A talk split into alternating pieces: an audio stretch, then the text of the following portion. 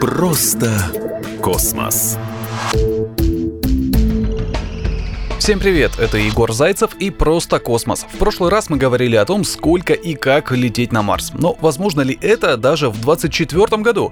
Во-первых, создание космического корабля, который сможет безопасно доставить экипаж на Марс, уже сложная задача. Запасы еды, например. Напомню, путешествие на Марс продлится от 6 до 9 месяцев, в зависимости от взаимного расположения планет друг к другу. Космический корабль должен быть самодостаточным, что означает, он должен будет нести все материалы, материалы, необходимые для поездки, или иметь возможность производить их на борту.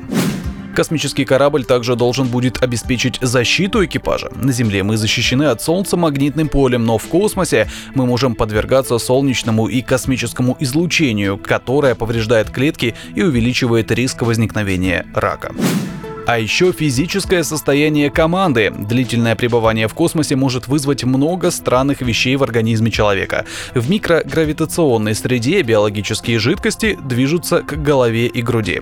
Это заставляет астронавтов испытывать тяжесть. Другие серьезные последствия включают изменение костей и мышц. Космосе плотность кости снижается со скоростью 1%, а мышечная масса со скоростью 3% в месяц. На Земле у пожилых людей в процессе старения такое же количество теряется в год. В настоящее время лучшим решением для противодействия этим эффектам является физическая нагрузка. Астронавты на МКС занимаются около двух с половиной часов в день. Тем не менее, даже при таком количестве упражнений их физическая форма снижается на 25% всего за 6 месяцев, поэтому вполне вероятно, что экипажи прибудут на Марс в довольно слабом и хрупком состоянии. Оказавшись на Марсе, космонавты снова будут подвержены гравитации, но там сила составляет примерно треть земной. Это означает, что передвигаться по поверхности планеты будет намного проще, но люди не смогут вернуть прежнюю силу и прочность, и как следствие вернуться домой тоже не смогут.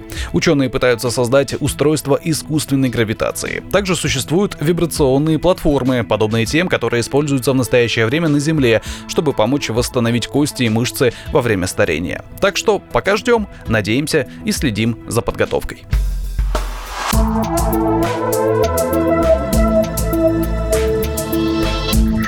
Просто космос.